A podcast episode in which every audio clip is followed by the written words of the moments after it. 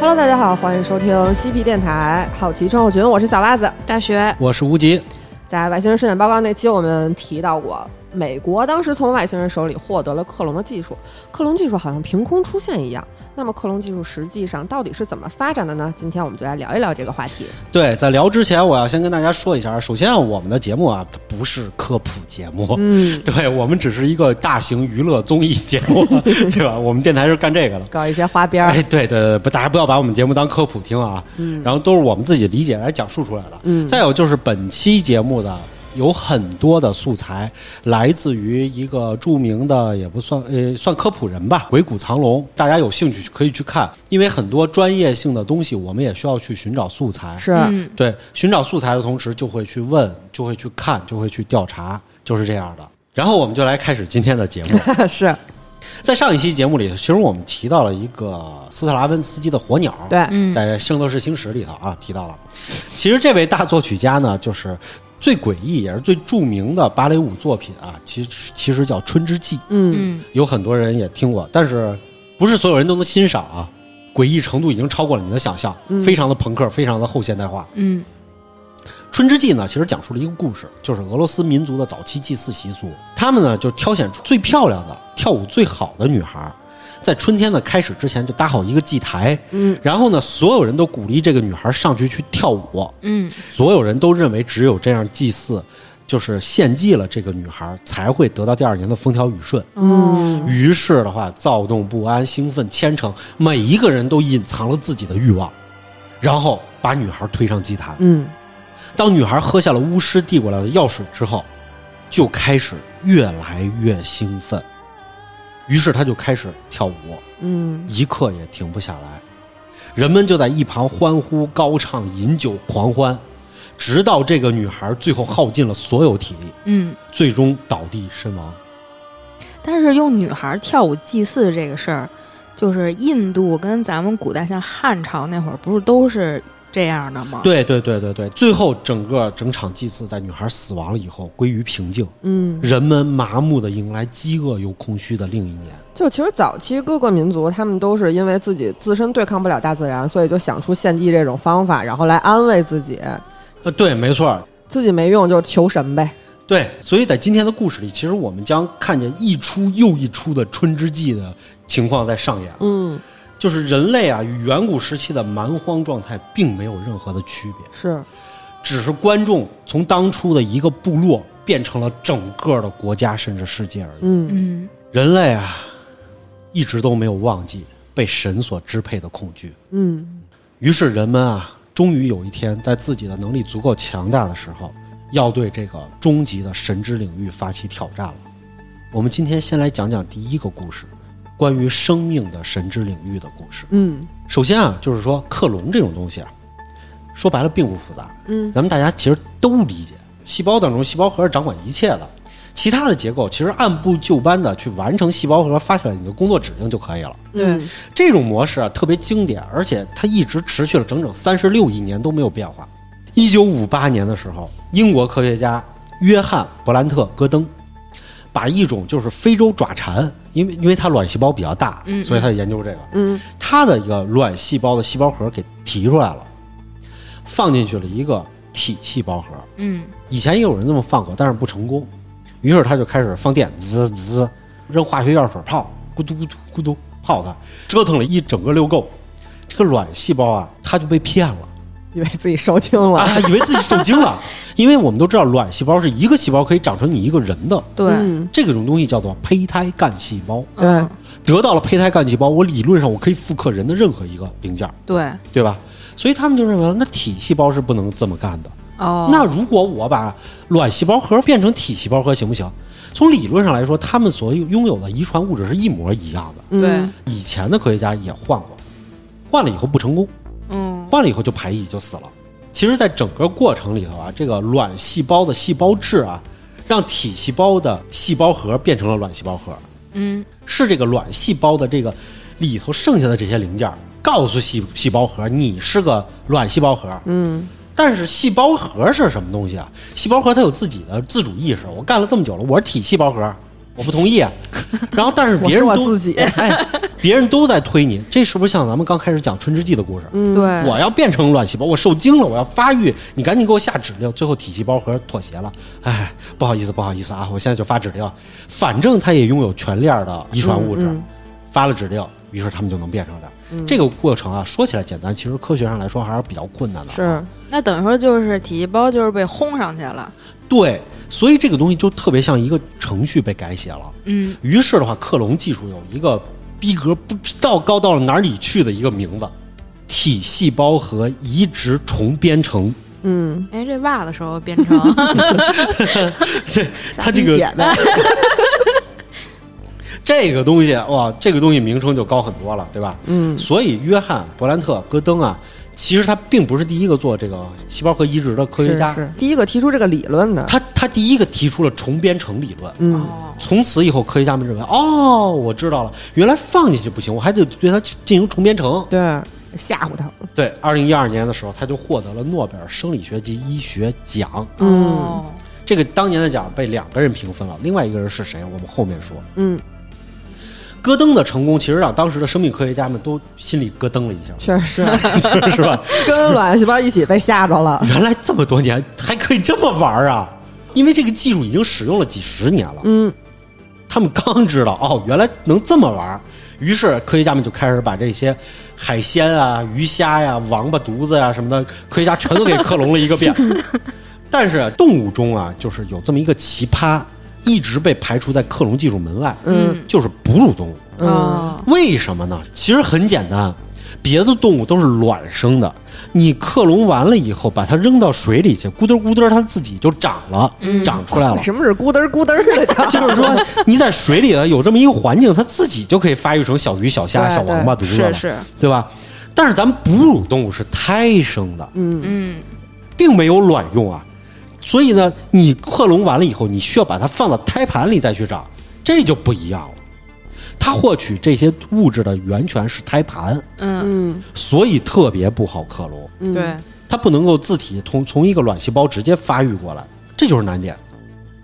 不过到了上个世纪八十年代以后，因为这个显微操作技术的发明，嗯我用这个就是这个电子显微镜能看到更小的东西，所以呢，这个问题就不再是什么难题了，我可以微操了。嗯从此，一场科学界的大戏就拉开帷幕了。在这场戏当中啊，所有闪耀的天才最后全都沦为了尘埃。嗯站在最后的人是真正的屌丝逆袭。众所周知啊，英国人是不太爱吃动物内脏的，稍微吃点儿，也稍微吃点儿是吧嗯是吧？是吧？对对对咱们问问咱们英伦大选，你们 你们英格兰的吃吃不吃动物内脏吃苏格兰那边吃，啊？苏格兰吃是吧？对对，哎，咱们今天的故事就发生在苏格兰。嗯嗯。对，苏格兰那边都吃什么呀？卤煮嗯，差不多吧，反正就是羊内脏剁吧剁吧，给你做成香肠那种。啊，就是羊杂，对是吧？吃羊杂，他们吃不吃这个就是卵巢啊什么这些东西？这下水下水可能不怎么吃，不怎么爱吃。我觉得，我觉得他们那边人主要不吃的原因是不太会做。哦，不会处理，对不会处理是吧？所以的话，就是他们就会经常去丢。一般的话，这种屠宰场都是凌晨的时候去到，所以在夜幕当中啊，就是苏格兰这边啊，经常会有一大群人，就是潜藏在这个阴暗的角落里，等待着自己的猎物。就不听着不是什么好事儿，感觉。对，尖锐的声音划破寂静，就是车来了，然后金属声滋啦，然后一车又一车冒着热气的新鲜的内脏啊、脑子啊、下水啊，全都当废料被排在这屠宰场的空地上。你是在现场吗？不知道为什么会 会有这种描述啊。暗影中的人群就像饿虎扑食一般蜂拥而上，在一堆这个下水里头找自己的宝藏。这些人啊，其实不是什么流浪汉，也不是什么疯狗，他们呢是科研人员。嗯因为啊，在外国研究经费是很拮据的，嗯，所以呢，在这个生命科学研究所啊，就干脆每天派人就守在屠宰场，去找这些实验素材。你研究这些大脑的，就去捡点脑子；嗯研究糖尿病呢，你就摘一些胰腺，这些不吃的东西；研究克隆技术的人呢，就是去摘卵巢。嗯，嗯，摘完卵巢以后回收卵子，听着挺疯的感觉，这帮人。素材多呀，因为克隆需要素材非常的多。嗯对，要不然上来出来的是克隆羊的，这些人啊找到了组织以后呢，他们就会心满意足，把这些组织放进一个保温桶里头，嗯热乎乎的，就赶紧上小汽车就跑回研究所，趁热赶紧分离出其中的卵子，嗯然后放进培养皿里头。你这个研究所到底今天能够研究多少素材，得益于你每天早上抢到多少这个下水。在这些人里头，就是位于斯格苏格兰的有一个叫罗斯林研究所，它其中有一个研究室叫做伊恩维尔穆特研究室。嗯嗯，他们是比较幸运的，为什么呢？他们边上啊，这个屠宰场跟他们抢的人不多，结果就每天抢来足够多的这个卵巢，让他们进行研究，还能剩下不少，就让这些研究员业余时间，吃点就是业余时间，他们就去霍霍点别的玩儿，嗯对吧？哎，浪费了无数卵子之后，突然瞎猫撞上了一大死耗子。一九九六年的时候，毫无征兆的情况下，全世界得到了一个消息：世界上第一只克隆哺乳动物克隆羊多利就在这儿诞生了。哦，嗯，我那会儿还挺小的，但是就是新闻每天都在播克隆羊多利出生这个事儿，是一个全世界都为之疯狂的事儿。对，上生物课，老师就反反复复的告诉我们说这个事情有多伟大。嗯科学家呢，就是科学家，他们随手娱乐的时候也不忘记载详细的实验笔记。嗯这就是他们的游戏嘛。所以克隆技术啊，因为有了这些笔记的详细记载，研究克隆哺乳技术的科学家就当时就多如牛毛了。就只要给了他们数据，他们就能还你一个惊喜，嗯，很快就能出来。有来有回。对，就是仅仅是克隆羊多利诞生的同一年，也就是同样的一九九六年，日本科学家叫做若山照彦，嗯。他呢就直接在夏威夷成功复制克隆出了小鼠。嗯。之后到了一九九九年，韩国科学家黄禹锡就首次克隆出了牛，嗯，越来就越大了，大型动物，嗯。因为牛很复杂，怀孕周期长，嗯。他还想克隆猛犸象呢。有志气。结果“克隆”这个词儿啊，就是一夜之间就成了世界上最热门的名词和技术。嗯。全世界的生物学家都在一一的看戏，嗯因为你其实仔细看一看上头风光无两的那几个科学家，就是是吧？就包括这个若山照彦啊，包括黄禹锡啊什么的，你看完以后你会发现，他们并不是生命科学家，嗯，他们是兽医。对，就是所以这一波热潮就天降到了这帮原来根本轮不到他们的兽医们的身上。嗯对，所以风口浪尖就这么吹到兽医行上了。不过老百姓们，不管你生命科学家还是兽医啊，他们相信啊，就是克隆人马上就要在这个地球上诞生了，是所以影视作品啊就开始迫不及待的把这概念放到各个影电影里啊，是似乎就差那么一点点，啊一点点就逃出克隆岛是吧？对，但是生物界其实对克隆人是很冷淡的。对，为什么呢？因为从商业和实用的角度上来说，克隆人是一个非常不成功的商业项目。就是你这个投资跟回报不成正比啊。对，因为你克隆一个人是为了让他保有一份你的同样的器官。当你需要器官移植的时候，你拿这克隆人的这个器官拿过来移植到自己身上。对，但是的话，这个商业问题就出现了。我要这么克隆这么一个人，几十年，然后十几年时间把他给养大，对，然后一看他哐哐抽烟，你还不能让他抽烟，还不能让他心情不好。到时候心情不好，他再得了癌症怎么办？但是如果说你得了这病，比如说岁数大了，你要克隆，那你还得有一个问题，就是得让他快速长大。关键是他不一定比你身体好所以你得，所以你得预备啊，预备一个十几年前就预备自己要得病，你不得呢，这人就一直长下去了。你得开开心心的。你说他磕了碰了，你是不是就赔本了？嗯，然后最后就是你把他养大了以后，他是不是人啊？你从道德层面上怎么解释啊？嗯，你为什么要剥夺一个人的生命，把他的器官挪到你身上来啊？嗯从医学、从伦理好像都不太站得住脚。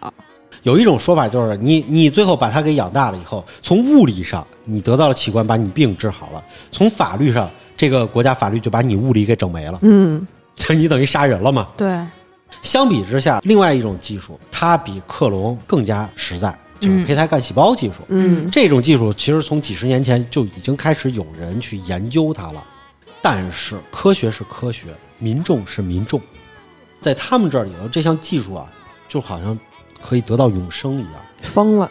疯了。就是无论科学家怎么去解释，舆论啊都会去淹没掉这些微不足道的这些现实。嗯嗯推动一个集体奔向一个万劫不复的深渊。而裹挟在这群疯狂的意志当中的科学家呢，终究是不能独善其身的，他们只能沦为这些万民狂欢里的主演。在这个娱乐至死的年代，他们在祭台上疯狂的狂舞，直到轰然倒地。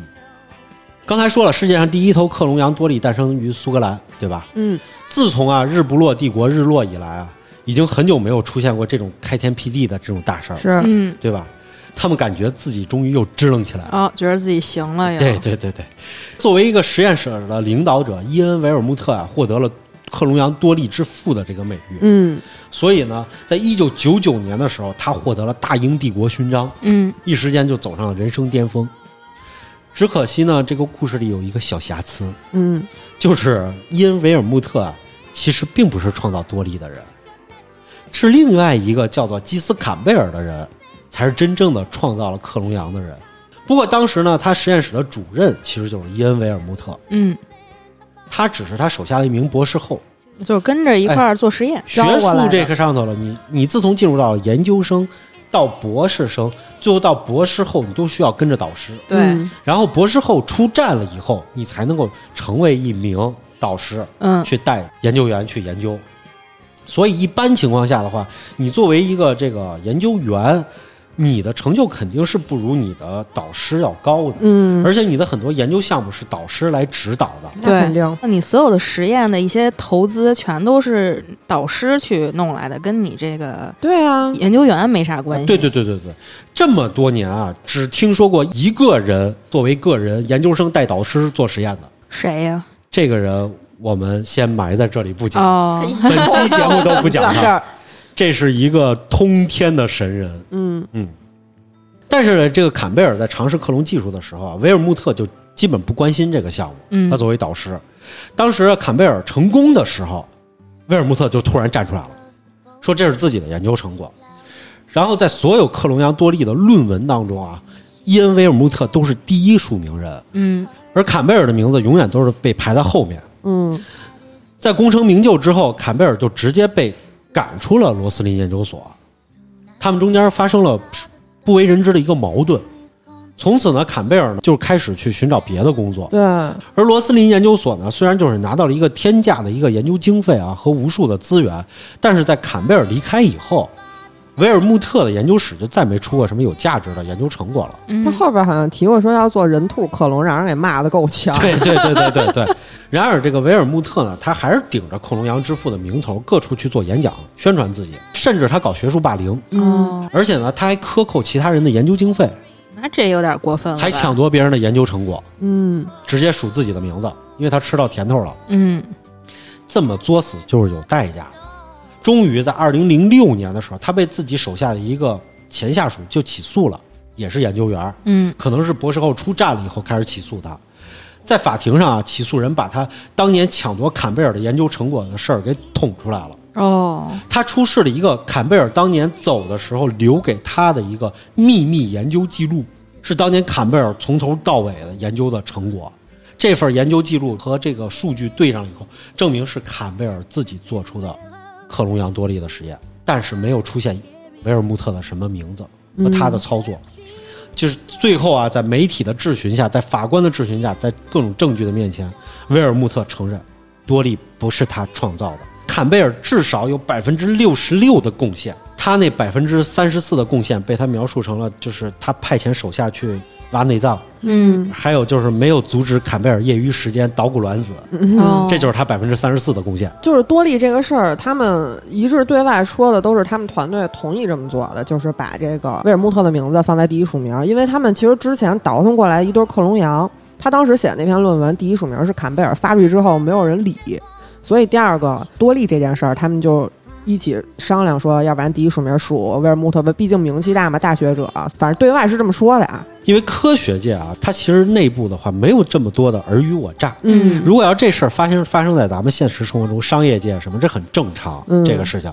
但是呢，在科学界不是这样，有很多的诺贝尔获奖者，他都会提到自己的前任是谁做出了贡献，嗯。或者怎么样，对对。都是高风亮节的人，嗯嗯，因为他们是功成名就的大师嘛。对，我感觉就是他们好多还是挺谦卑的，就是非常尊敬自己之前就是研究这些做出成果的这些人。对对对对对，就像维尔穆特这样的，全揽在自己身上，他也不去提坎贝尔的这个事儿。对他一直在呃论文里说，就是我们团队怎么怎么样怎么样，他就是没有特意的去提坎贝尔这个人，他本人做出了什么什么样的，甚至他还把坎贝尔排挤出了这个研究所之外，这就是想独霸这个成果。嗯，他已经吃到了甜头了嘛？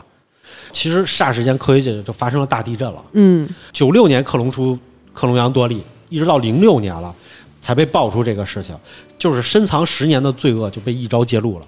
媒体们蜂拥而至，竞相报道学术造假的大丑闻。嗯因为学术造假在学术界那简直是天大的问题，所以呢，民众震怒，友邦震怒，学术圈震怒，全都震怒了。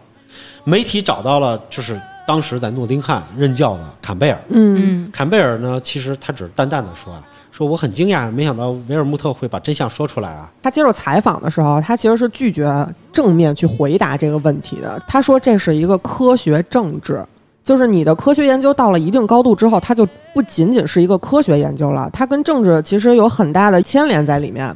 他说我得小心说话。我们团队其实是一起创造了多利，他依然没有就是说我就是怎么怎么样的。对，为什么呢？因为你把大英帝国的这种脸面高高举起，再重重摔下的这种行为啊，其实太过分了，嗯，是吧？日不落帝国日落了，我也是个帝国呀。瘦死的骆驼比马大。就是我没了北爱和苏格兰，我也是大英帝国呀，也得这么叫啊，是吧？所以呢，他在二零零八年的时候，伊丽莎白女王亲自出手了，他要解决这事儿。于是他在当年授予了伊恩维尔穆特骑士头衔，哦。表彰他对克隆领域的巨大贡献。嗯，这也代表了皇室的一个态度。对，所以的话，突然所有的媒体全都熄火了，哦，嗯，此事再不提了，一点声音都没有了，那不敢啊，女王都出手了，就好像平静的从未发生过一样。所以其实坎贝尔以后的生活啊、就是虽然他很顾全大局，但其实他是一直被压制的。你把自己换到那个角度来想，无份儿啊。对我做出的贡献都一直没有给我这个，所以他就是彻底堕落，嗯就是他会酗酒，会家暴，哦，最后都被爆出来了。结果在二零一二年的时候，有一次坎贝尔喝完酒以后，酒后和妻子发生了争执，一哭二闹三上吊，不小心假戏成真了，就把自己吊死了。嗯结果最后，坎贝尔就以这种莫名其妙的方式死亡了。这个闹剧最终就终结了。但是多里扬出现，他这个学术争论其实挺难界定的。就说实话，我觉得这个威尔穆特他这件事儿肯定不算是学术造假和剽窃，他就是如果非要给他安个罪的话，我觉得可能更像是学术霸凌。他就是没有明确坎贝尔在其中做出的功劳嘛。其实我觉得这件事儿在学术界是一个很平常的一件事儿，就好比我，嗯，就好比我的导师，当时我就读完硕士之后，他其实非常想让我接着去跟他读博士嘛，然后想让我去跟他一起做学术研究。那如果说我的导师当时给了我一个题目，他给了我基本的原理，说你去给我做数据吧，然后你去给我得结论吧，我得出来的结论。出来之后，这篇论文去写我导师的名字当第一署名，我觉得其实是非常正常的一件事儿。对是，对我，我肯定不可能说啊，我老师给我画了一圈儿，然后我最后做出一结果，我说这是我自己的成果，这件事儿也是不太可能的。所以我觉得可能是第一个原因就是多利杨这个事儿在科学界的影响力太大了，而且也牵扯到了政治因素，所以说他们最后闹的就是这么不不不太好看。是这个你用词太保守了，他已经闹得非常恶心了。这个事情真的是把很多人恶心到了，对，连女王都被恶心到了。而且就像刚才咱们说的，如果你第一署名人这个人不是个名人，像坎贝尔之前他发过那篇论文，没有人看见。对，搞学术人他精力也是有限的，我每天盯着这些发表的论文，我肯定第一个我要看的是名人发表的东西啊，我觉得可信度更高一些，研究成果更显著一些。你一个普通人，你去发表一篇文章，根本可能就没有人看得到。对，这个名头才是最关键的。嗯，罗斯林研究所负责人曾经说过这么一句话：说维尔穆特是罗斯林最出名的人。对，你品，你细品，需要这么一个人立起来，对研究所才能拿到经费，国家才能有自己的脸面。对啊，说你坎贝尔，有人知道吗？之前那两个小羊死了白死、啊就是你说坎贝尔，我还以为是踢球那个呢。你说坎贝尔，我还以为坎贝尔计划呢。你看都联系不到这人身上，是吧？也许是克隆羊多利带来的巨大声誉，已经成为了英国人最急需的一种精神致幻剂，嗯，以至于他们就沉溺在其中，根本不愿意醒过来。于是，一波未平，一波又起，在地球的另一端，又有一个国家开开始了自己的春之祭。来了，就是还记得那个九九年克隆出牛的黄禹锡吗？啊，韩国那个对其实他的经历啊，非常的励志。黄禹锡啊，出生在韩国的一个赤贫的家庭。今天看见韩国很发达，但其实如果要是对朝鲜战争都但凡理解的人，就知道嗯当时的韩国真的是非常非常的贫穷，嗯，大家都是赤贫的好多人。分家之后，爸爸给钱了，哎，对，结果五岁的时候啊，黄禹锡的爸爸就去世了。我没有在骂美国，全家留下了六个孩子，让母亲一个人抚养。母亲的生活费来源就完全依靠种田和养牛。每当家里病死一头牛的时候，他的母亲都会特别的纠结，特别的愁苦。黄禹锡就落下一病根儿了。他长大了以后，立志就做了一个兽医。嗯，他再也不想看到自己家牛病死了，没毛病。所以他怀揣着这种牛逼的想法，就一顿发愤图强，他跟这牛关系是真紧密。然后就考入了首尔大学兽医专业。这说明他学业也很牛他。很厉害，他后来在首尔大学兽医系任教授。对啊、就是你想搞研究，你光在国内待着，是在学术圈永远被人看不起的。嗯这种人叫土博士，嗯。这个你根本拿不到任何资源，也没不会有人给你什么研究项目。没镀过金，对他没镀过金，所以他要去镀金，于是他就去了日本的北海道大学，他去帮工去了，交流就交流交流。嗯我交流一遍回来，我总也出过一次国了，对不对？他就在那儿听说了克隆技术，嗯，日本人在研究这个技术，小鼠。哎，然后黄禹锡啊就敏感的，他就意识到克隆是未来的风口。嗯。回国以后，很快呢就开始研究这个。他在一九九九年就很成功的克隆出了第一头牛。黄禹锡啊，在韩国啊变得炙手可热，明星。明星啊，因为啊，就是韩国它并不是一个这种技术大国，，对，对，所以他出了这么一个人以后，韩国就疯了，就是我们也出高端技术人才了，嗯克隆出牛了。他呢，其实也没躺在功劳簿上，先后就克隆出了第一只抗疯牛病的牛，还有第一只克隆狗也是他克克隆出来的。哦嗯这个曾经一贫如洗的少年就成功翻身了，嗯他成为韩国界最耀眼的新星。媒体呢就给他了一个封号，叫“朝鲜族的民族英雄”。大韩航空甚至赠送了黄禹锡夫妇十年的免费搭乘头等舱的一个资格，哦，所有的资金、名望、举国的研究资源全都朝他倾斜，都堆积到他这个人身给上。他要什么就给什么。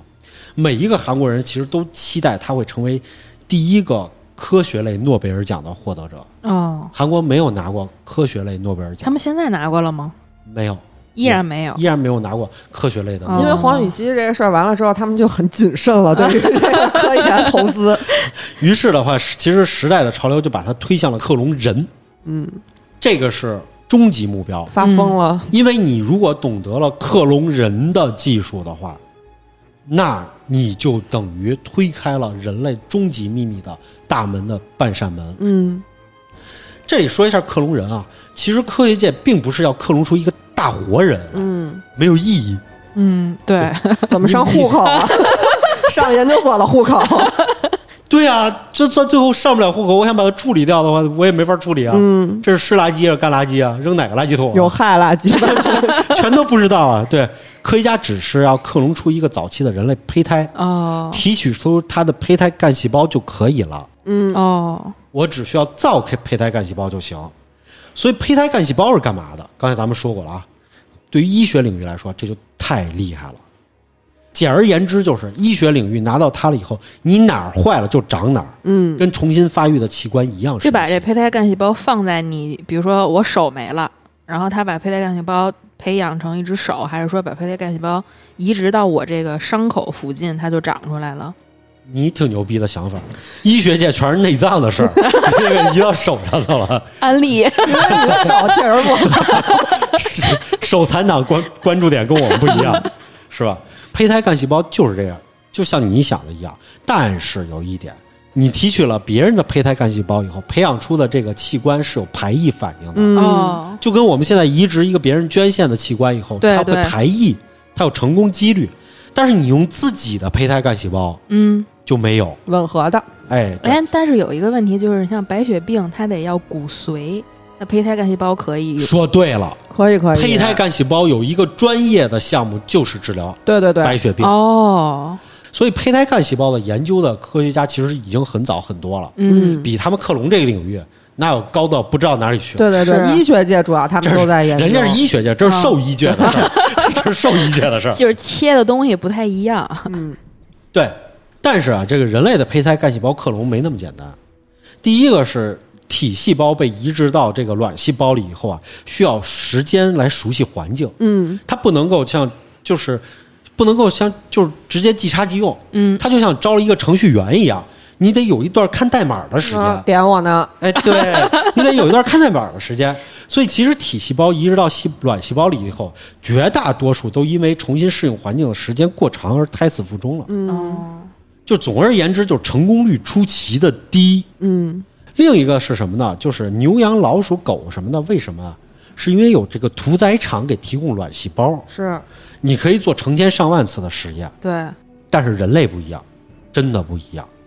为什么呢？首先，人类一个月只排出一颗卵子。对，女性的这个卵子数量是固定对的，，对，你的卵子是是你母亲给的。对你还在胚胎的时候，你母亲其实就在你这个这个体内已经种好了你这辈子所有能够用的卵子了。嗯就是灵长目的遗传物质啊，它特别的深，它的长度远超过别的物种。嗯灵长目类到基因这个层面说，真的跟别的不一样，咱们真是万物之灵。而且呢，一切其他哺乳动物的克隆实验参数跟灵长目类已完全不通，根本用不上。根本用不上。灵长目类动物就好像什么呀？上帝给我们这一类动物上了一把基因锁，嗯你别的都可以做，就灵长目类做不了，很离奇吧？嗯，而且当时啊，全世界有无数的人啊，都在研究这个胚胎这个克隆技术，嗯所以呢，就好像一个黑暗森林一样，谁也不说自己研究到哪儿了，嗯，你根本不能知道别人到底成功没有，有没有突破，大家都是闷头在干，泄露一点点的话，别人就可能先声夺人了。对，哦，韩国它本来咱们说过就不是一个生命技术发达的国家，对，对吧？欧美日的技术在它面前就不知道高到哪儿去了，近乎于神迹。对于他们来说，在这种条件下的话，人类最前沿的科技对他们来说就是一种赌上国运的一种技术战争。嗯所以，无论黄禹锡本人还是当时的整个韩国，都笼罩在巨大的恐惧和焦虑当中。他们不知道别的国家研究到哪儿了，想赢，但是又怕自己赶不上人家。想赢怕输。哦，就是这种情况。终于在二零零四年二月的时候，黄禹锡在《科学》杂志上宣告了自己的成功。他啊，在对二百四十二颗人类的卵子进行核移植尝试以后，他的团队成功提取出了十一株人类胚胎干细胞。嗯报道一出啊，天下全震惊了。《时代周刊》就直接将黄禹锡登成了一个封面人物。当时在文中评价啊，黄禹锡的工作让我们相信克隆人很快将不再是科幻，而是活生生的现实了。整个韩国就好像长出了一口气，终于可以扬眉吐气了。但是就在黄禹锡发表论文的同时啊，科学界那些隐藏的研究者们全都暗潮汹涌了。稀稀嗦嗦的就出来了，全冒出来了，这些兽医们全冒出来了。事实上，黄禹锡在科学上发表的论文啊，他的逻辑不能自洽。哦为什么呢？因为克隆总会出现一种假阳性的现象，哦好像你以为你成功了，实际是那个细胞装成自己成功了，嗯哦，成为了胚胎干细胞，干着干着就又回归了体细胞老本行了。就跟假死一样。哦，对，在通常情况下，需要一堆大堆严苛的检验，对对对，来实锤你这个细胞是克隆出来的，而不是实验失败带来的副产品。但是黄禹锡的论文啊，完全没有走完检验程序，没等着，没等着着，急呀、他直接就发了。哦结果呢，他发了以后，本来啊，这个科学杂志啊，他也要看你走完了检验程序才会发，对，嗯但是编辑也急。就觉着我这世界瞩目的这个，在二零零四年的时候，所有的顶级期刊都在等着克隆人诞生，嗯。他们也认为马上就要诞生了，于是谁先发表，谁就占到占据了利益的制高点。嗯，这种划时代的事件，就万一被哪个小报先拿去发表了，那你不就自废武功了？白干了，那就所以黄禹锡的论文在同行评议流程当中，其实已经指出来就有极大的漏洞。哦，科学的编辑们硬着头皮就给上了。嗯那等于说也，它本来就存在极大漏洞。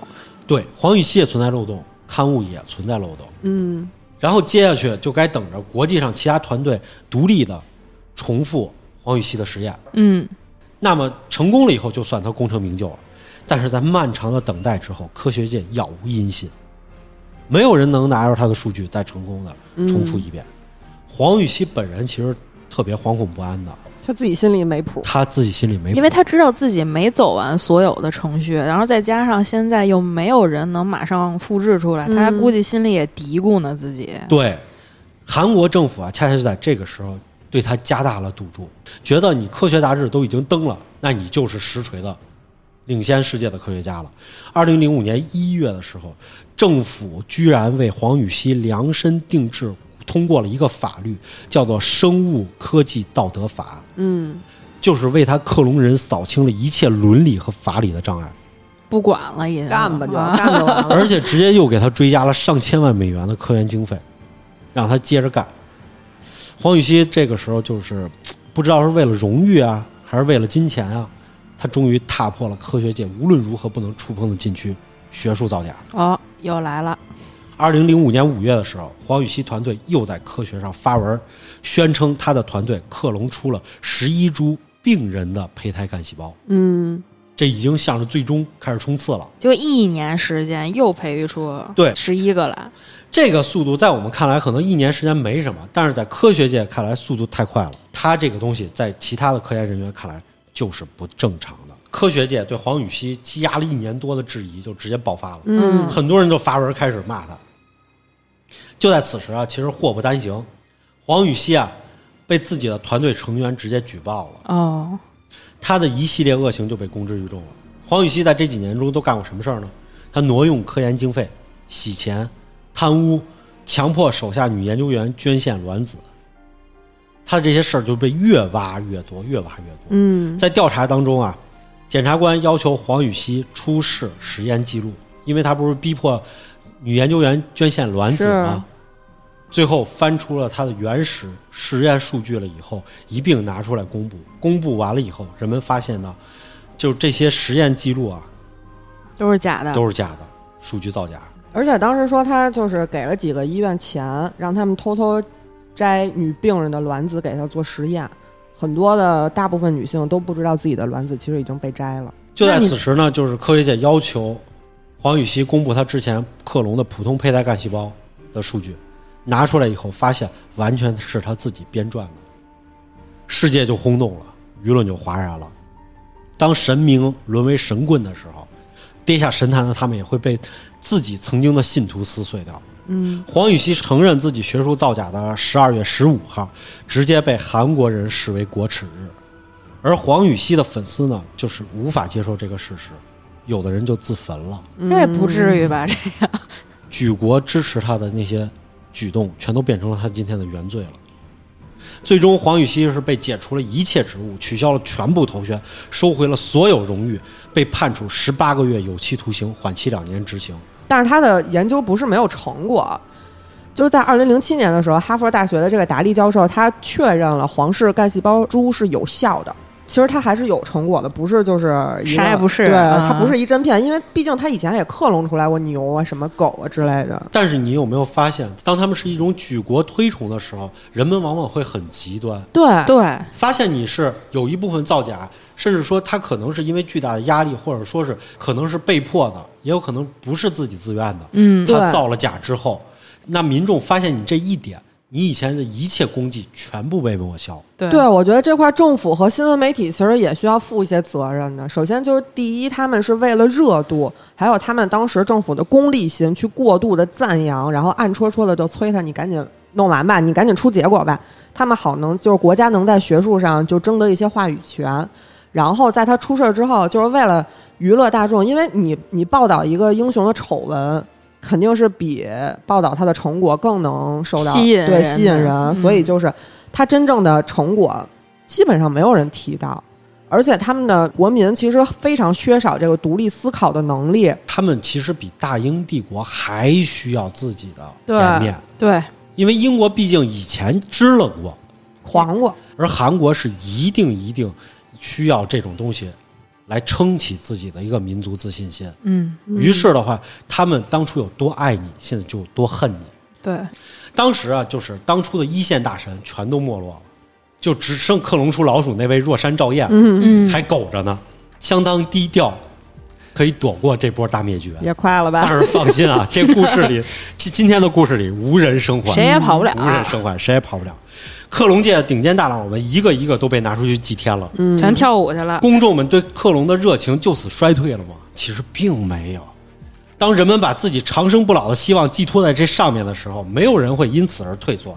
反正粉身碎骨是他们的错，不是克隆的问题。嗯哦，他们不认为克隆错了。对，二零零三年的时候，有一个消息传来了，克隆羊多利死于肺癌，它的寿命只有七年。嗯，一般羊的寿命都是十多年，对。克隆羊英年早逝。嗯。科学家们赶紧出来公布了多利的死因，然后解释啊，是由于早期的克隆技术不成熟，导致了胚胎啊受损，嗯，然后后天呢又不合理的饲养方式，老拉出去展出，被游街示众去，嗯。喂养方式也不合理，他也不高兴，然后结果导致肺癌了。所以呢，后来的克隆技术成熟以后就没出现这种情况了。但是啊，流言啊永远比真相跑得更快。，就是很多小媒体啊就开始宣传说，由于克隆技术导致啊细胞的端粒过短，引发早衰。现在确实是好多这自媒体，他有个笔，他什么都敢说。威尔莫特当时对多利英年早逝这件事儿，他是有一个官方的回答的。他是说，这只羊在它生命的后期，它出现了一些呼吸困难的症状。我们经过研究之后发现，它患上一种绵羊的感染外源性内腺瘤病毒。这这话你听听民众能听得懂吗？而且他说他他们当时就认为，与其让他一直这么痛苦的话，不如就给他安乐死了。嗯，多利死后，他们当地的就是一位病毒学家还对他进行了尸检，尸检发现是没有任何与克隆相关的缺陷存在的。但是就是小媒体，我不听你说这些。哎，小媒体提出的这个细胞端粒过短引发早衰这个现象，一般普通人啊，老百姓根本就不知道这个端粒到底长和短有什么用，对嗯所以现在都有很多自媒体拿它出来去安利各种产品。嗯就因为这样，克隆技术的形象直接就开始慢慢崩塌了。很多人，越来越多人相信啊，这是一种不人道、不正当的技术。嗯，最终啊，伴随着2006年那一大堆克隆领域的大佬丑闻集中爆发，都在这一年。嗯结果克隆就变成了一个千夫所指的一个异端技术。现实呢，更是给克隆技术来了一个致命的一击。二零零六年的时候啊，有一个横空出世的一个日本医学家，抹除了克隆技术在医学上的全部价值。一个科学界从来没有听说过的人，山中深迷，凌空创造了一种叫做诱导多能干细胞的技术。这个技术简而言之说是什么呢？就是它直接把你的体细胞变成干细胞，哪儿坏了直接长哪儿。嗯哦，我不再需要克隆的胚胎干细胞了。于是，克隆技术在一夜之间变成了一种抛弃的技术，无数科学家的心血直接就化为乌有了。嗯他们纷纷转行去研究新的领域了，嗯新的应用。从多利的诞生到克隆被完全抛弃，整整十年时间，科学史上还从来没有出现过这么短暂而疯狂的十年。克隆技术从此无人问津，哦，没人没人去弄了。没人研究它了。我们今天来聊聊这个无数天才的终结者山中深迷吧。嗯，在你的印象里，往往这种人他都是那种大佬级的人物，嗯，对，但是你可能都无法想象，在二零零六年之前，山中深迷的整个人生只能用两个字来形容，就是失败。哦，他不是一般意义上的失败，而是太失败了。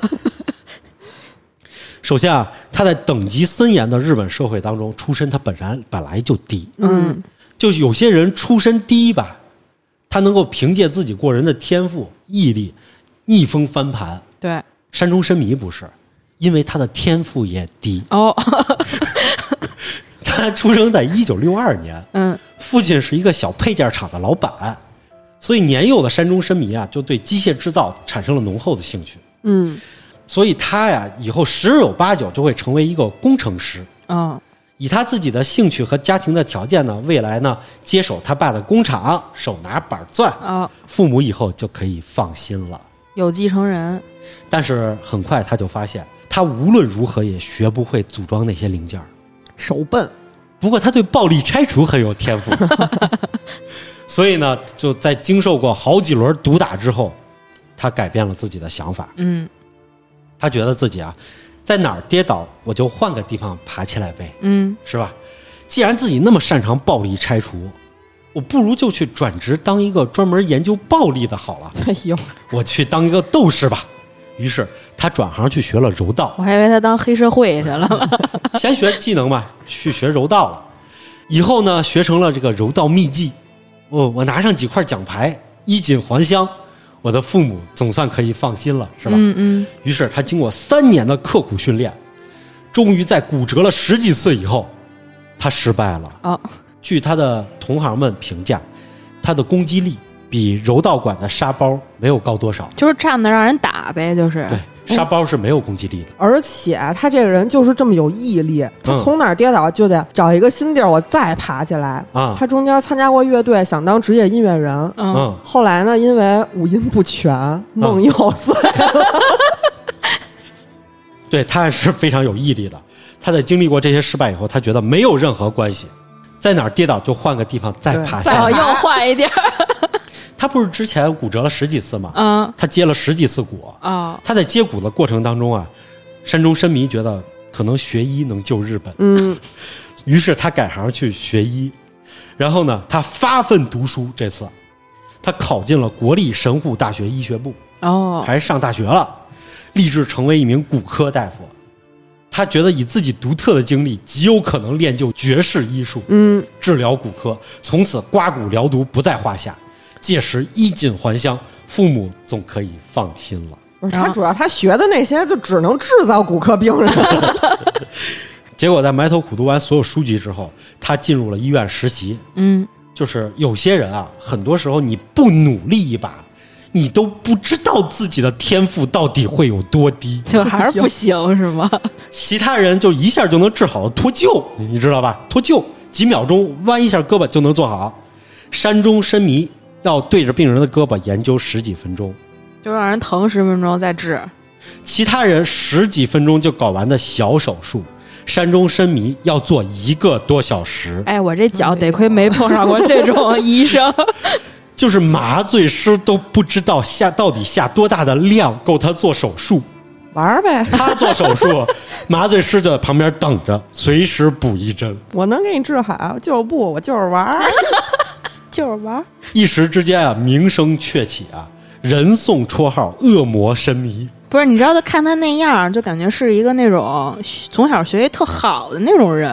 嗯，”。没想到他是一个二杆子性格。没想到这么憨啊，这人哎，他头发还挺多，啊，到这儿的时候，他还是很有毅力的。还要换是吗？他觉得没有关系爬起来，在哪儿跌倒就再换个地方爬起来。嗯他发现啊，他总结了自己之前一切一切这个失败经历。嗯，嗯，他发现啊，一切工作不好都是因为他自己手残，所以呢，他只要找一个用脑子工作的地方不就好了？嗯于是他想到，科学家只用动脑子就行。这种感想，他相信啊，自己很快就会读完本硕博连读，嗯毕业出国深造，进入科学院，最后拿到炸药奖，然后衣锦还乡，父母总可以放心了吧。我觉得他父母早死心了。这个路径呢，就是攻读在国内的本科，嗯然后考个托福、GRE，然后考到美国去读研、读博，然后再换到国内来。经过一番刻苦的努力，山中深迷又失败了，哦，因为他到后一步的时候，美国没有一个学校愿意收留他，就这么烂吗？他太次了。他就只好留在国内啊，去大阪市立大学读生命科学博士。就是这种国内培养出来的博士啊，俗称就是刚才说的土博士。哦，基本没有前途可言了。所以呢，读博期间的时候，他努力出一篇稍微有点价值的论文，可以在学校的帮助下申请到去美国镀金的机会。嗯哎，这还有一点用。对，人家学医啊，镀金都是去什么哈佛、嗯什么霍普金斯？对霍普金斯这种大学去了以后，山中深迷去的哪儿呢？去的是美国加利福尼亚大学、加州大学，嗯，还还不错、不。错啊。旧金山分校。哦，下属格拉德斯通研究所，不是这这个你说的太惨了。这研究所其实不错啊，它是一个专门研究这个心血管病毒，就呃艾滋病什么的，他们那块儿研究，哦还有神经系统的。它在零九年的时候，好像被评为美国学术界十佳工作场所场所之一，所以他就是在医学这块。你知道他为什么被评为十佳工作场所？就是因为 因为山中申迷去了，走了的时候他把名字留下了，不干活留了个名儿。然后这个研究所等他支棱起来的时候，耶，这人还挂在我们这儿呢。因为他他当时他的研究成果确实不错啊，所以这带着这个研究所也稍微起来，但是其实他没干什么事儿在在研究所。在山中深迷功成名就之下，这研究所根本就没人听说过。嗯，不过他无比珍惜这机会，毕竟去美国镀金去了，是是吧？在研究所里兢兢业业的端茶倒水、洗衣叠被，就等着分配一个研究项目。嗯等了很久以后，导师，哎，我分你一个绝妙的创意项目。想起他来了，嗯哎，导导师嘛，导师就来了。他呢，让他用一堆老鼠去研究怎么降血脂。山中深迷二话不说就努力埋头研究去了。没过多久，他又发现啊，导师的这个方法真的很厉害。嗯，这帮老鼠啊，怎么吃都不会升血脂，他就很兴奋啊。终于他做了一件有用的事儿了。直到有一天，管理实验室的人告诉他，山中深迷，你养的老鼠不错，已经个个都怀孕了。哦，山中申迷傻了，我养的都是公老鼠啊，它怎么怀孕了？你看错研究项目了吧？他回去一检查，这些老鼠啊，血脂是降下来了，结果诱发肝癌。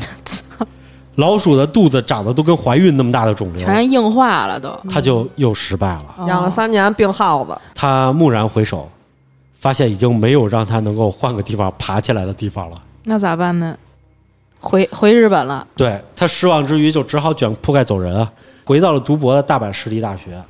但是呢，山中申迷呢，就属于那种混不下去回来的海带渣渣，嗯对吧？周围人对他就怎么都看不起，天天冷嘲热讽。被安排的工作是什么呢？去实验室里养老鼠。还是干这事儿，对，还是去养老鼠。他熟啊。对，山中申迷终于对自己失去信心了。嗯，结果就在他人生最低谷的时候，他的妻子却一直在支持他。哦，其实他还有一个不想放弃的理由，嗯，就是啊，他一直觉得自己学的那些课本、那些科学家说的都是错的，哦，就是他还能去怀疑课本儿是错的。课本上说啊，这个人体组织是由胚胎干细胞分化而来的，嗯没错吧？对吧？分化出来的体细胞是不能自主分裂的，嗯没错，没错。所以呢，只有胚胎干细胞才能制造人体的器官组织，对，一点错都没有。但是山中申迷一直觉得是错的，为什么呢？谁给他的勇气呢？是梁静茹吗？不应该滨崎步吧？有可能，其实是那些日夜陪伴他，结果怀了孕的公老鼠。嗯，他检查过那些患了肝癌肿瘤的老鼠，他觉得那些肝癌细胞啊，不像是癌细胞，更像是无限繁殖的干细胞。而且哺乳动物克隆技术好像也证明啊，有那么一种能够让体细胞变回干细胞的机制。嗯，想想没错，是吧？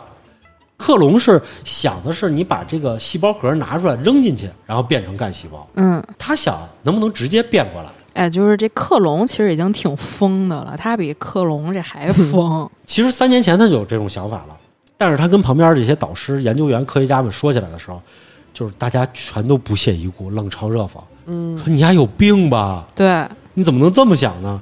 不是每一个科学家都会这么想的。终于，他锲而不舍的精神其实是打动了几位在日本干细胞学界的大佬的。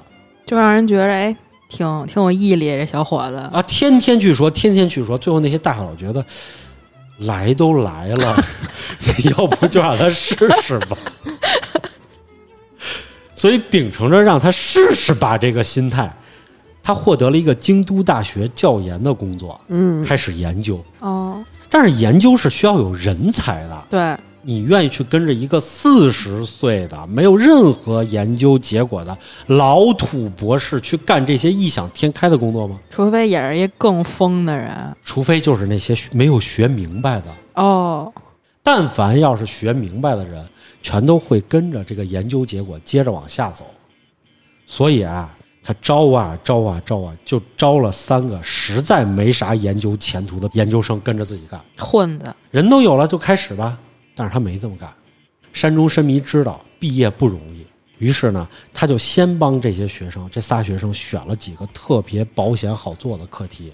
你哦，做出成果了，能毕业了以后，咱再开始干这些没谱的事儿。那还挺负责任有的。特特别负责任，万一他自己是理想是错的，他不至于让这三个人一块儿跟他买单。对，他觉得自己的失败不能在学生的身上重演。确实是一好老师。其实对，直到几年之后，他手下有一个叫高桥和力的学生，嗯，率先完成了自己的保底课题了。哦，可以毕业了。哎，然后山中深迷终于可以放手一搏了，起码有一个人了。现嗯在，没成想就是研究过程啊困难重重，山中深迷啊终于认清了现实，知道自己无能，嗯也申请不来什么经费，也做不出来这个东西。他看了看身边的高桥，就告诉他：“你去跟别的导师吧，啊，我这儿实在不行了。”气了，气了，气了以后就什么都没说，转身就走，就回家了。第二天，山中深迷家有人敲门，他打开门一看，是高桥和力。高桥和力过来了以后，一把强行拉着山中伸弥回了实验室，然后高桥和力告诉大家，我已经设计了一套，昨晚已经设计了一套手动穷举所有可能的一个方案，那这学生也够厉害的。二也是个二杆子，嗯，无论如何也要完成导师的梦想，因为他觉得他导师的梦想太伟大了。嗯，他导师的梦想是突破人类极限的一个梦想。于是呢，高桥和力就开始不眠不休。这个人真的就是除了吃饭和必要的睡觉，一直都在那儿做实验，最后把这个希望化成了现实。最后就研究成功了。出来了，哦，成功了。当看到结果的时候，山中伸弥都不敢相信自己的眼睛。这个项项目的技术已经开启了一个人类的新时代。嗯，他给自己的这个技术起名叫诱导多能干细胞技术，简称 iPSC。然后有了这项技术，神之领域的大门终于向人类敞开了一丝门缝。哦，理论上，人类已经发现了永生之书的一个序章了。哦，简单点说，就是现在利用这项技术，可以让白血病人在不输血的情况下，用自己的体细胞直接造出造血干细胞，输入进去。也就是说，你真正做到了人体细胞的随意转那换。他这等于相当于帮着这个现代医学跨了一大步。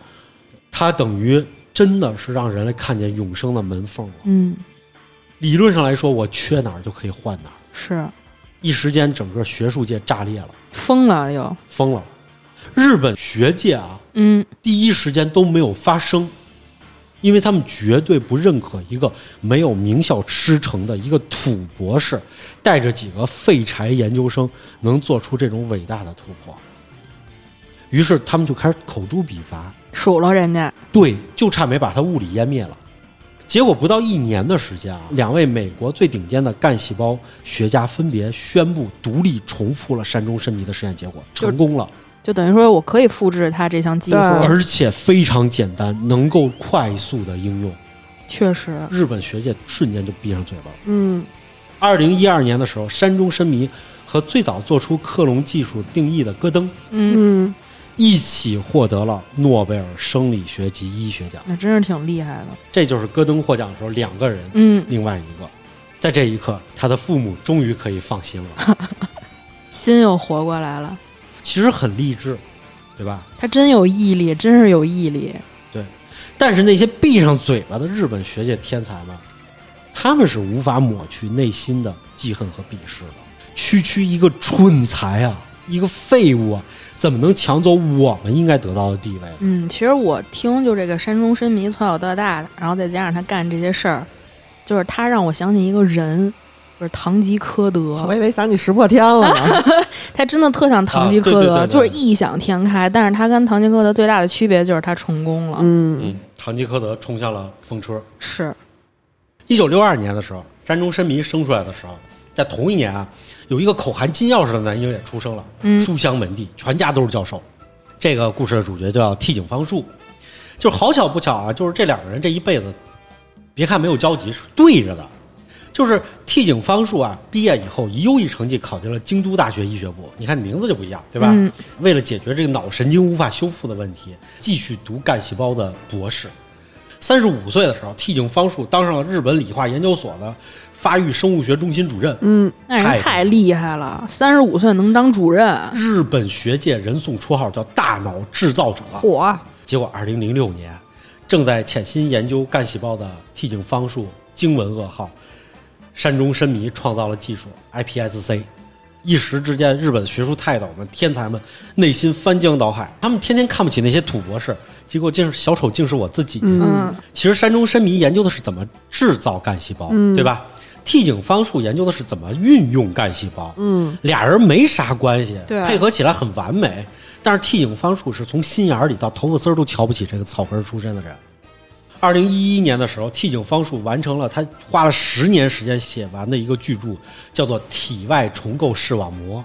哦，这个技术其实特别特别的伟大，嗯，它是一个诺奖级别的一个技术，所以他就觉得自己离这个诺奖只是一个时间问题嘛，我先拿到就行了。诺奖一般都是要耗个几十年嗯。才会发你，然后结果二零一一年他写完的书，没高兴一年，第二年二零一二年，山中伸弥获得了诺贝尔奖，替影方树心态心态崩了，直接崩了。然后结果他就开始就开始赌博似的，给自己不断的加大筹码，投入更大量的研究、更传奇的技术。他就是想让这种贵族学术的骄傲凌驾于庶人之上。嗯，就在这时候，他遇到了小宝方晴子。嘿，小宝方晴子父母都是大学教授，从小优异，长相甜美。他在早稻田大学本硕博连读，然后去哈佛深造。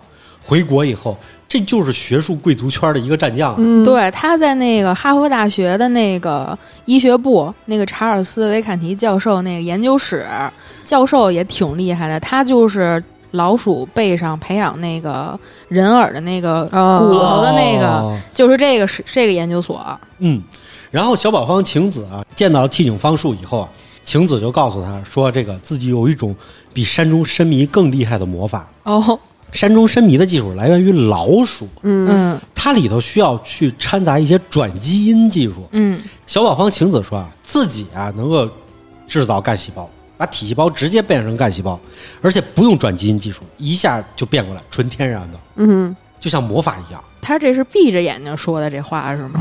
睁着眼睛说的，原本就是已经都是精神萎靡了，就是胡子也不剃，头发也都乱的。这剃井方术一听，二柱子一下就立起来了，直接就公开说啊，山中伸迷的这种方法就是蛮干，而小宝方晴子是拥有一种让细胞瞬间变化的能力。啊就是马猴烧酒，他就很厉害了，然后就开始报道他，评价他就是一个伪装成科学家的美少女战士。对，随手把实验室搞得非常的少女心。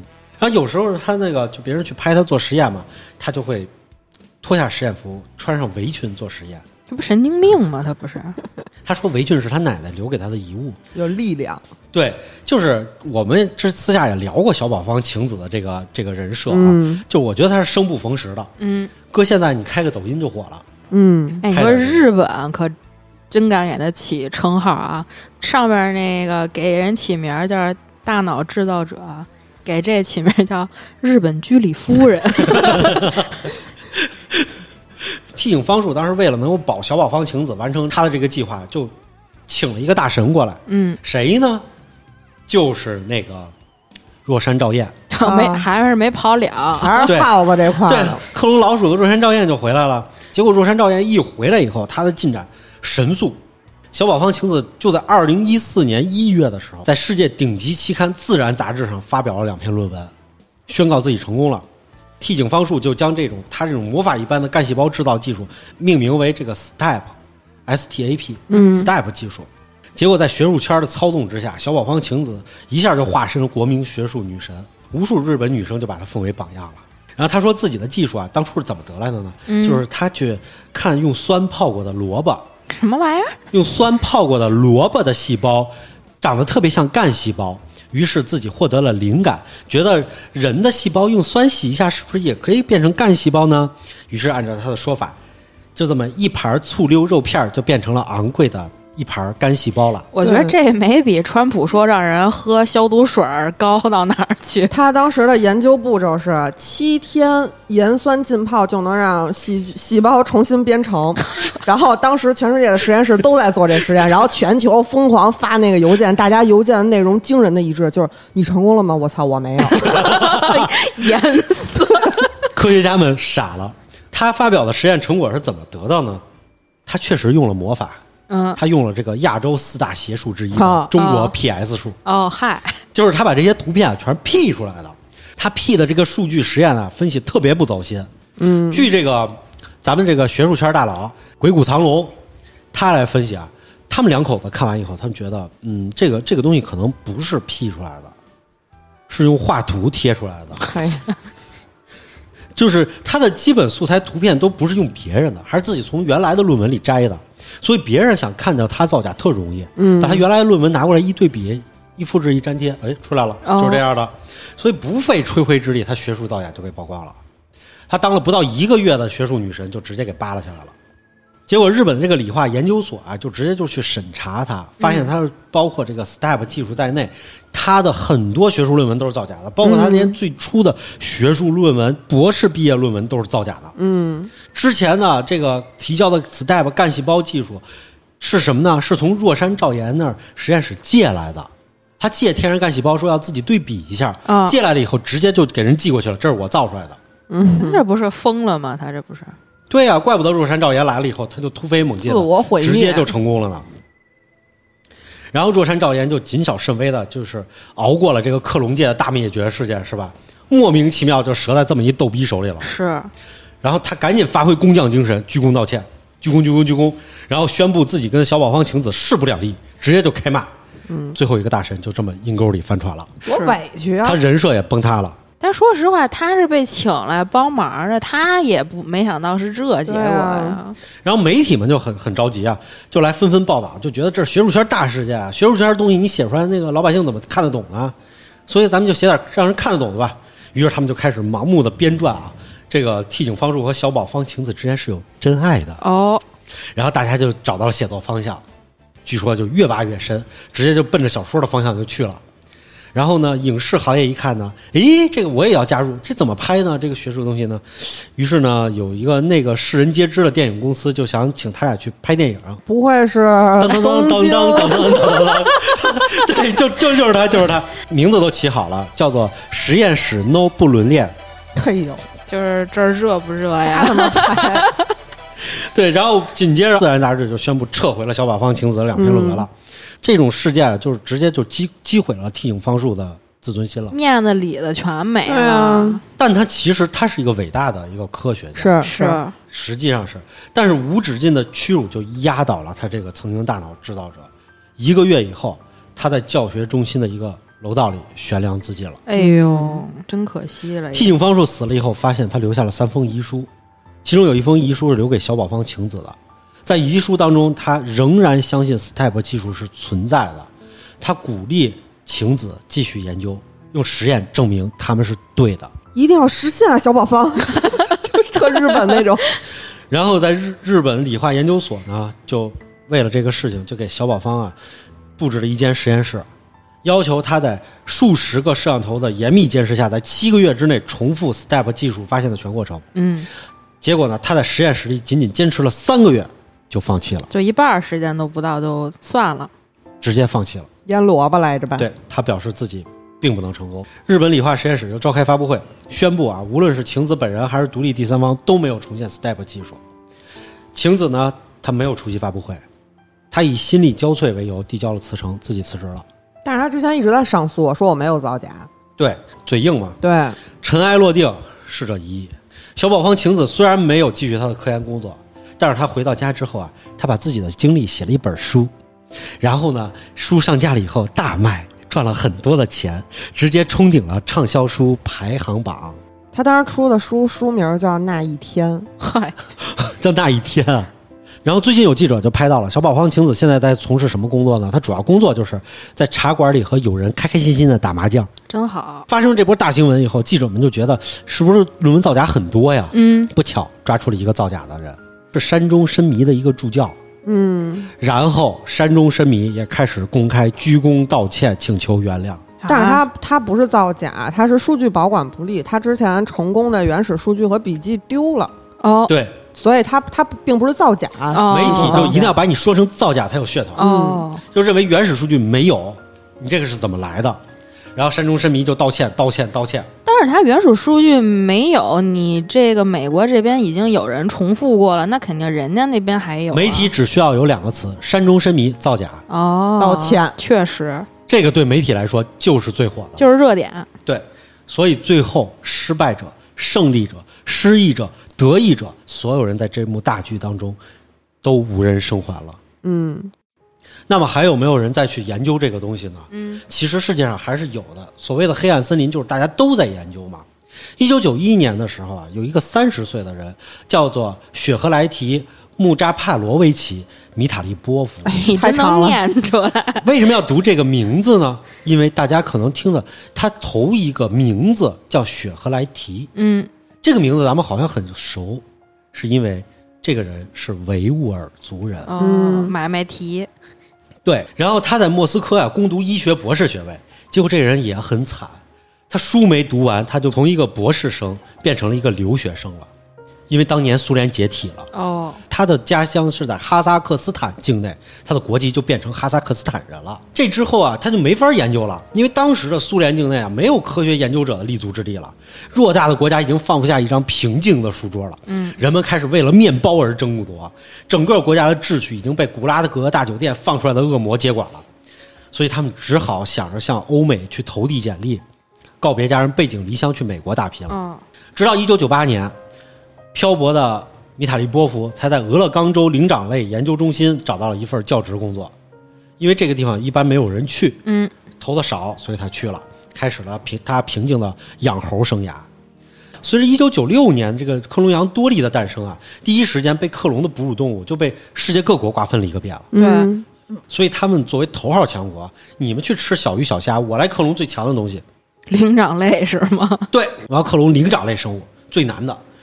而米塔勒波夫所在这个灵长研究中心啊，刚好是全美最顶尖的灵长类研究中心。哦，他本人呢，又刚好作为首席的牲畜专家，在以前的苏联的集体农庄里工作过。所以呢，他刚刚好是这个顶级大国的最顶级的研究所里的唯一一个有兽医背景的生物学家。哦，天时地利人和，养着养着猴，他就变成了全灯塔国的希望。结果研究着研究着，他没出成果，美国人就开始急了。美国人对这种短期内不能见效的东西啊，他往往都会失去耐心。嗯资本也是，导致这个情况还有一个主要原因就是美国人是硬要研究，因为美国没有猴。美国没有猴儿对，美国要猴得从国外进口。哦，他自己本土没有这个物种，对，本土没有猴儿。科学界也有大佬跳出来说话了，他们说啊，政府根本就无需对克隆人地位地位立法，因为大自然已经给灵长目上了一个枷锁，你根本以人类现有技术无法克隆灵长类。嗯，但是米塔利波夫不信这个邪，他就是要挑战这把基因锁。经过几年的努力，他终于破解了灵长目动物为什么拒绝克隆的秘密了。嗯，就是灵长类的卵细胞啊，特别不稳定，在体细胞和进入卵细胞以后，双方矛盾大到难以想象，而且灵长目的细胞核它的控制能力要大很多。嗯，那怎么办呢？于是米塔利波夫就开始尝试各种虎狼之药往里下。终于，他试出了一个所有人都明白却想象不到的猛药什么呀？——咖啡因。咱们为什么喝了咖啡不会困？嗯，是因为你喝掉了以后，咖啡因阻断了你神经细胞的信息传导，哦，让你感觉不到困，大脑就会很兴奋。于是呢，细胞内部也一样，它阻断了这些信息传导以后，是不是反抗的这些信息就传不到细胞核身上了？哦，于是细胞核就能慢慢的控制这个卵细胞。经过了九年的追寻真相，他终于克隆出了猴子的胚胎干细胞。他离克隆出猴只差一步了，克隆出了猴就掌握了克隆人的技术。其实真正的人类终极的永生秘密的未来世界大门就在眼前了，嗯，只剩一推，这门就开了。没推开。但是这一年是二零零七年，嗯，当他埋头苦干成功了，回过头来一看的时候，二零零六年，山中申弥已经造出了诱导干细胞，嗯。终结了一切这些东西的可能。历史没有如果，只有结果。嗯。社会舆论大潮蜂拥而至，就淹没了这个灵长目中心。他是做一个不人道的事情，嗯。但是啊，这个灵长目中心和米塔利波夫都想在命运以前做最后一搏，他们一定要赶在时间关闭这个中心之前做出最终的成果。我要突破这个人类终极秘密的大门。他们从二零零七年开始发动了一场大决战，一只母猴子一次一次只能取十五个卵子，这是极限。嗯一生只能取三次卵，也就是说，珍贵的母猴这一生只能提供四十五个卵子，并且这个母猴没法繁衍下一代。作为灵长目中心的话，这些猴子是很有限的，嗯说了很贵。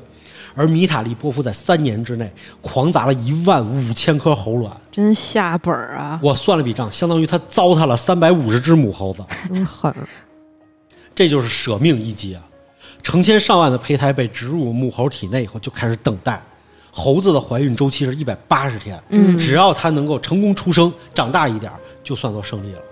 但是绝大多数胚胎都没有着床，庞大的胚胎数量保证了很多母猴终于怀孕了，然后日复一日的一只又一只的流产，一直坚持到了最终八十一天以后，所有的母猴都流产了。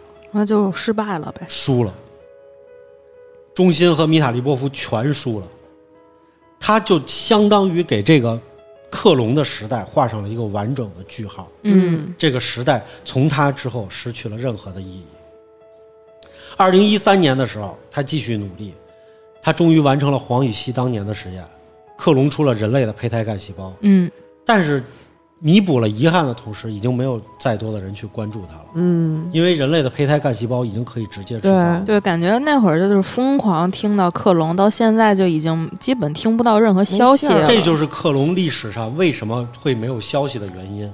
也就是说，米塔利波夫为自己的职业生涯，也是为整整二十年的克隆领域关上了舞台的幕布，嗯，消失了。这个春之祭终于就跳完了。这些一幕又一幕的春之祭跳跳完了。当然，你看里头所有人都是悲剧结尾的。嗯呃，就在克隆燎原之火已经化为青烟之际，终极答案的大门其实已经就在眼前了。但这时候，有一群从未出现的面孔走到了门前，把手轻轻的放在了门上要。推门了，嗯，二零零八年，中国的西双版纳有一个失忆的年轻人叫孙强，他被派到那里做了一名讲师。嗯在这之前呢，他负责开发了一些猴子试管婴儿的技术，来保 来保护滇金丝猴。之后呢，他就跟猴子没什么瓜葛了。然后呢？他也是中国传说中的土博士，啊、哪儿也没去过。而且是特别土的那种。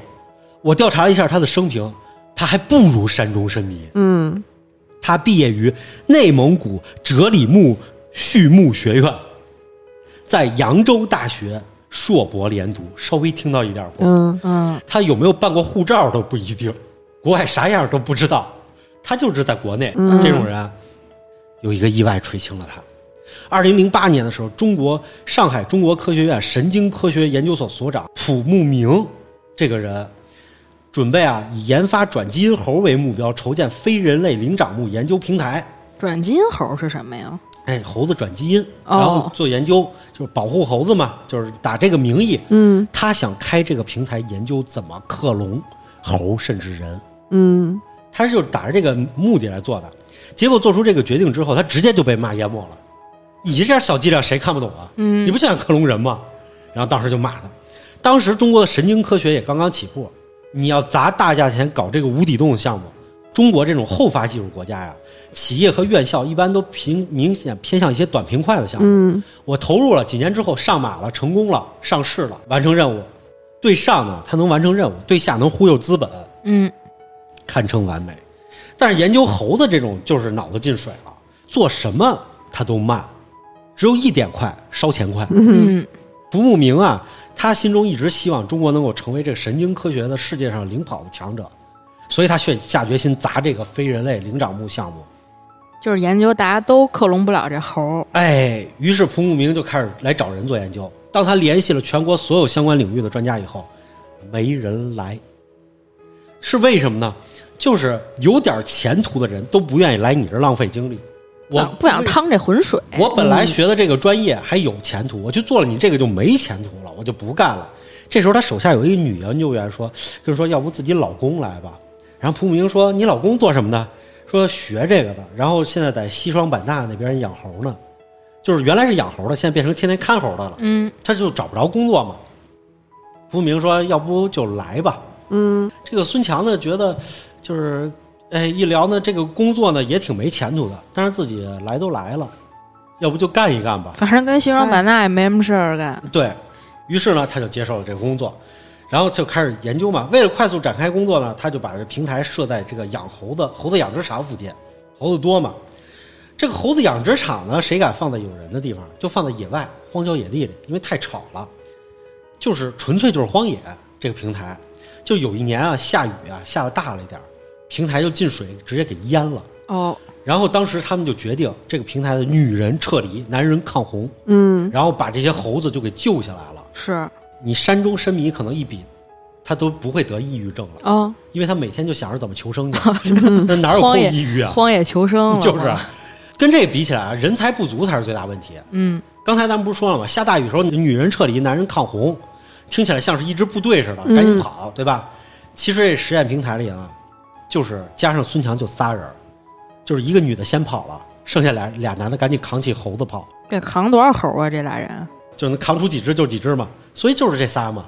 再招上来的就是一些什么都不会的小白，就凡是研究生都不愿意跟你来趟这浑水，嗯，所有事情都是孙强亲力亲为，一手带徒弟。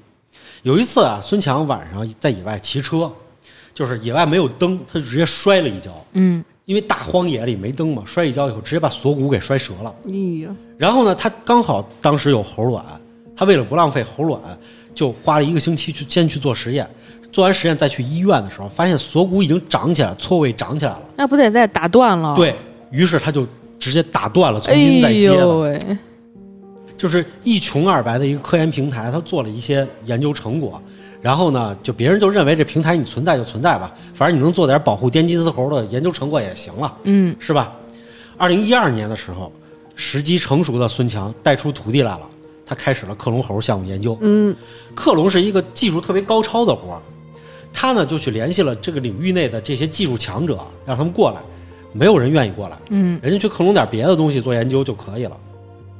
孙强有个学生叫刘真，他呢跟着孙强呢就是一直做。孙强说：“我就是为了做这个做出来这个。”刘真说：“那好，你作为教授你要去研究理论，我干嘛呢？我就练自己的技术，我就专练这个技术。”结果他练了几年的这个实验技术以后，他已经能够把克隆的每一个步骤都操作精确到秒。那真挺下功夫的。直接在荒野里头把自己训练成了国际最顶尖的胚胎操作专家。嗯，他是胚胎操作，以至于后来刘真成为了一个衡量实验数据的标尺，就是所有的数据让他来做，所有的东西让他来重复，他能做出来的就是好做好数据，他做不出来的，别人就可以直接放弃，你不用做了。国际标杆了，国际最顶尖的是胚胎操作专家，就在这儿养出来的。据说他这么多年操作没有一次发挥失常，稳定的令人颤抖。这个人除了操作以外，多余的母猴养殖监测特别重要，就是你要按照母猴的月经周期给它注射促促排卵的药物才能排出来。嗯，但是你怎么知道猴子什么时候来大姨妈呢？于是所有的研究员啊、研究人员全都去跟猴子打成一片，天天去跟猴玩，就是他都已经就是能看脸识猴，看着你我就知道你叫什么，就是你是哪只猴，而且他们跟母猴关系特别好，嗯，他们就是直接过去跟母猴一打招呼，母猴就直接给他展示自己的月经情况，他们就能记下这个日期，不知道怎么办到的。然后就是钱，国外的研究经费都是拿钱来砸，对吧？对，咱们国内是怎么呢？其实很简单，就是没有钱就不干，有钱了我就干一点儿。要是我们这个月发了工资，手里还有点钱呢，孙强就集合大家手里的钱都凑起来，咱们再研究一点儿，慢慢做。听着真挺中国的。是我不提前透支我的钱，就是我不我不花钱，慢慢做，有钱就干，没钱就不干，就这么着拖拖拉拉，长达六年的时间，这么断断续续的做，然后而且一边做呢，一边看国际上有什么新的突破，就拿来试着试着，一试一试就试到了一四年，在这个之前的一年，米塔利波夫不是已经干完了吗？嗯，已经，然后所以就是关门。了。哎，关门了以后，觉得米塔利波夫这招行，拿过来。然后一四年的时候呢，这哈佛大学有一个教授叫张毅，嗯这个教授呢也是一个不入流的教授，他呢就写了一个东西，就是说啊，这个叫做组蛋白甲基化现象，胚胎里头，就是说他说这个现象啊，就是如果能改变它的话，就能大大的提高这个克隆的效率。但是当当年已经没人理他了，对，已经没人关注克隆这个东西了。发完了以后，而且已经全世界科学家提出好多设想，他信谁不信谁，总得选择一个吧。所以呢，他们研究了很久以后，决定呢，就是就觉得这个国际生命科学界啊，是华人是大半壁江山，嗯那咱们就信一个华人的吧。于是就抽签儿似的抽中了张毅的方案，他们试了一下，成功了。哦，嗯对，二十多年的血雨腥风的搏杀，多少大场面来来回回，对手就像黑暗森林一样，同行之间你死我活的目标，就让山沟里这几个人事成了。哦，一下，二零一七年八月的时候，平台生了第一只克隆猴，但是他仅仅活了三十多个小时就夭折了。嗯按理说这事儿啊，就是搁国外就轰动世界了，嗯你得报道一下。但是呢，这事儿其实只有平台里的一个负责人孙强，还有技术大牛刘真，还有另外一个女技术员知道。就这仨就是抗洪三人组好就 爆猴的那仨，哦，仨人呢就跑到湖边去散心。然后呢，孙强就鼓励他们说啊，就没事儿，米塔利波夫啊，就他只怀了八十一天，嗯我们都给生出来了，对我们已经领先全世界了。嗯另外俩人想了想说，对于是仨人回去继续怼猴子去了。哦，最后还是这么 peace，就什么也不发表，就是自己干自己的。哎，三个月以后，喜讯传来，嗯有只克隆猴生下来了。之后仅仅半个月，又有一只克隆猴生下来了，而且俩猴存活下来，养活了。哦，于是，二零一八年的时候，孙强团队就在顶级学术期刊《细胞》上发表文，宣告自己成功了。这两只宣告了中国在生命科学领域开始领跑世界的猴子，就被命名为中中和华华。嗯哦，他们也改变了很多人和这个国家的命运。孙强和刘真两个土博士就证明了中国是可以培养出国际一流科学人才，通过自己的能力。嗯刘真呢被破格留所任教了，这是人才，他他走也走不了了也。是所以呢，人类永生的终极秘密的大门其实就这么被他们推开了半扇，而另外一半呢，则会由另一个中国人玩儿一样的随手打开，那个是以后的故事了。嗯，嘿，最后呢，咱们就要说一下克隆这个技术了。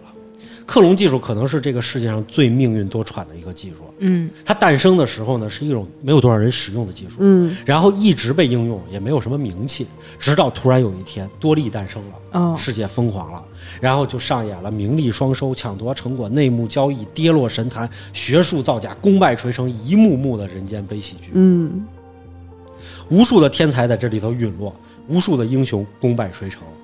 一个生来注定被人嘲笑的人，只手终结了这场闹剧，嗯就是山中深迷。嗯，一个流落丛林的失业者，完成了人类的梦想，就是孙强孙强。在这出大戏落幕之后啊，还有多少是值得我们后人思考的问题隐藏其中呢？其实有很多很多很多，对，只是没有人再会去关心他们当年都发生了什么，因为他们只想再听下一个有趣的故事罢了。哎，还是娱乐至上。娱乐至死。嗯，好吧，那今天的节目就到这里吧。我们会在每周一、三、五零点更新，周一更新《胡说杂谈》，周三更新《好奇症候群》，周五更新《嬉皮胡同》或者《百味怪谈》。私信主播可以加入粉丝群，我们会把每期预告和花絮发到群里。如果有什么有趣的事情希望和我们聊聊，也可以给我们留言。我们下期节目再见，拜拜。